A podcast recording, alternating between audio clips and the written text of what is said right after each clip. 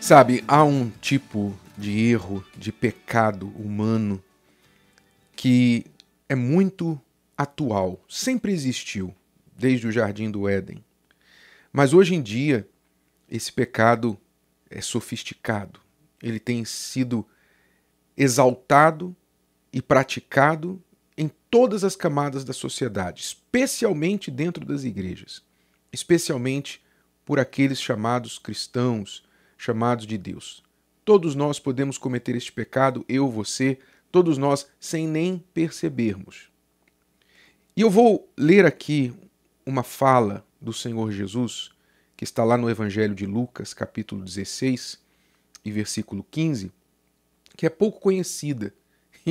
E eu sempre me pergunto, não é? Eu sempre me pergunto por que certas falas de Jesus, por que certos versículos são menos conhecidos, quase desconhecidos, comparados a outros que as pessoas sabem de cor. É? é? Se você, só fazendo um breve parêntese aqui, você perceber, você vai ver que os versículos que as pessoas sabem de cor, normalmente são versículos que as beneficiam. São versículos que trazem para elas uma mensagem motivadora, uma mensagem animadora. Então elas naturalmente gostam, se atraem àqueles versículos mas outros que cobram uma atitude, cobram uma mudança, cobram um caráter, uma, um comportamento ilibado, exemplar da parte da pessoa, que condena alguma coisa nela, estes ela repele. Né? Você dificilmente vai ver o versículo que eu vou ler para você aqui agora estampado numa camiseta. Dificilmente você vai ver este versículo estampado numa rede social ou no para-choque de caminhão. Não é? Mas vamos lá. Olha só o que o Senhor Jesus disse, falando aos fariseus. O versículo 14 diz que os fariseus que eram avarentos, né, eram apegados ao dinheiro, gananciosos, ouviam o que Jesus falava, todas as coisas que Jesus falava, e zombavam dele, porque Jesus acabou de condenar, ele vem de falar que é impossível servir a Deus e a Mamon né? servir a Deus e ao dinheiro. Então os fariseus sentiram o golpe e começaram a zombar dele. E aí Jesus deu uma réplica, dizendo assim: Vós sois os que vos justificais a vós mesmos diante dos homens. Mas Deus conhece os vossos corações. Porque o que entre os homens é elevado, perante Deus é abominação. Você já ouviu isso antes? Hum, talvez não. Eu vou ler de novo. Vós sois os que vos justificais a vós mesmos diante dos homens. Mas Deus conhece os vossos corações. Porque o que entre os homens é elevado, perante Deus é abominação. Então, o pecado ao qual estou me referindo aqui não é nem o pecado de avareza. Eu, eu, eu, poderia falar muito sobre isso, que também é um pecado que sempre existiu e existe no mundo hoje, o amor ao dinheiro. Né? Mas eu estou falando de um outro pecado que os fariseus cometiam para encobrir a avareza. Ou seja, é um nível mais alto de pecado. Qual era o pecado? Jesus apontou. Ele disse assim: vós vos justificais a vós mesmos diante dos homens. Quer dizer, vocês se justificam nos erros de vocês. Vocês se defendem nos erros de vocês. Pelo exterior, vocês têm boas desculpas, boas razões para fazerem o que vocês fazem. Mas Deus conhece o que está no coração de vocês. E aquilo que perante os homens é até louvável, é até aplaudido, é moda, é bonito, é elevado, perante Deus é abominação. Quer dizer, não se engane, preste atenção, você cristão, você que quer estar bem com Deus, não se engane com os louvores do mundo. Não se engane com as palmas, os aplausos deste mundo com respeito a alguma coisa que você faça, que você pratique. tendo a falsa sensação de que você está bem, porque o mundo está te aplaudindo. Você quer agradar o mundo, você quer estar na moda, você quer estar, sabe, recebendo os louvores, os seguidores, você quer estar na boca do povo, você quer agradar as pessoas. Mas aqui está escrito: o que entre os homens é elevado, perante Deus é abominação.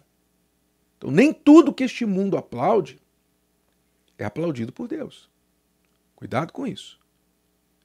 Mas vamos então ao pecado principal: o pecado de se justificar diante das pessoas.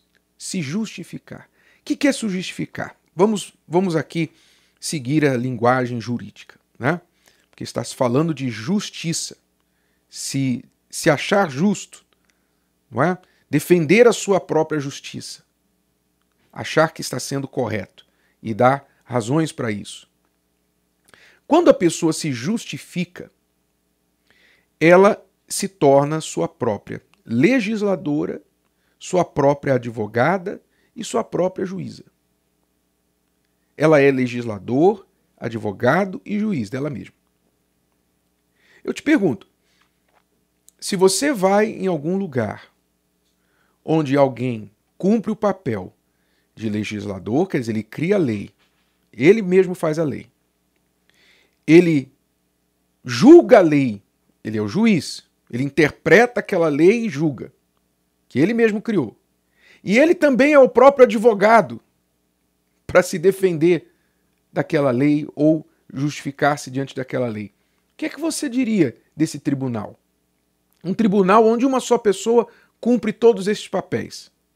O que é que você diria? Eu posso dizer que no mundo, nas nações, quando você tem uma um país, uma nação em que há uma pessoa só que legisla, julga e advoga, executa a lei, você chama esta pessoa, esse líder desta nação, de ditador. Ditador, tirano.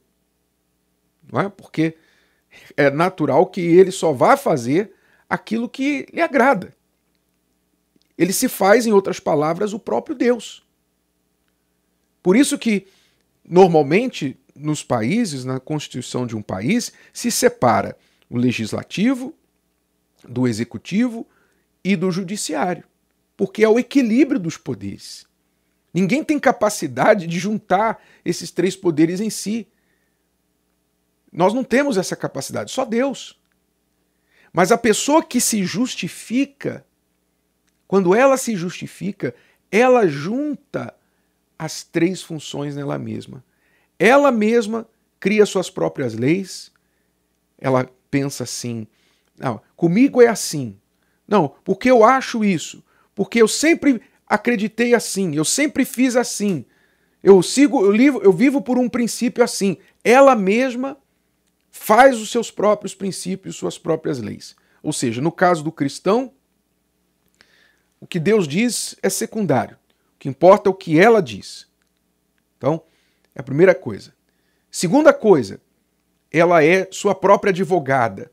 Quer dizer, ela se defende de qualquer ilícito. Não, eu fiz isso por causa daquilo. Não, porque no mundo hoje, se você não for assim, você fica para trás. Não, porque tem tantas pessoas que fazem a mesma coisa. Não, porque isso. Ela vai se justificando e se defendendo nas suas atitudes. E finalmente ela vem e bate o martelo. Portanto.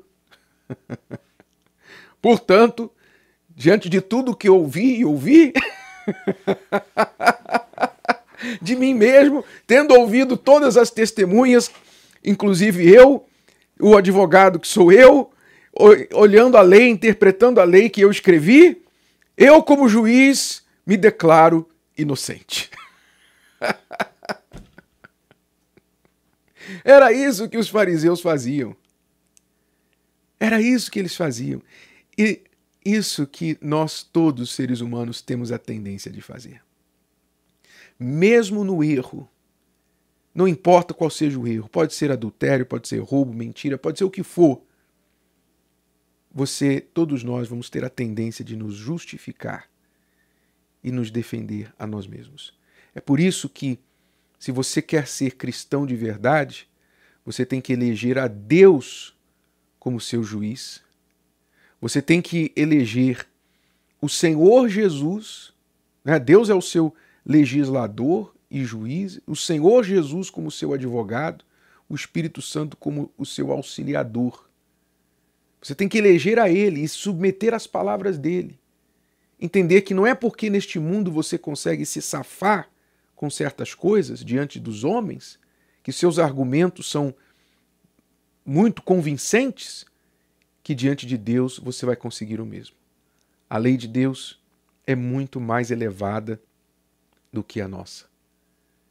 Então, somente quem tem o advogado, o Senhor Jesus, o Espírito Santo para lhe conduzir na obediência, na prática desta lei e no perdão dos seus erros e pecados, é que realmente conseguirá ser justificado diante de Deus. Considere se você não está cometendo este pecado terrível, o pecado de se justificar, porque é este o pecado que dá cobertura para você pecar em todas as outras áreas, cometer todos os outros pecados. Porque sempre no final você vai ter uma boa desculpa, uma boa justificativa para você se declarar inocente. Se o vídeo de hoje te ajudou, você conhece alguém que vai ser ajudado por essa mensagem, passe adiante. E se você ainda não inscreveu aqui no canal, inscreva-se agora. Até a próxima.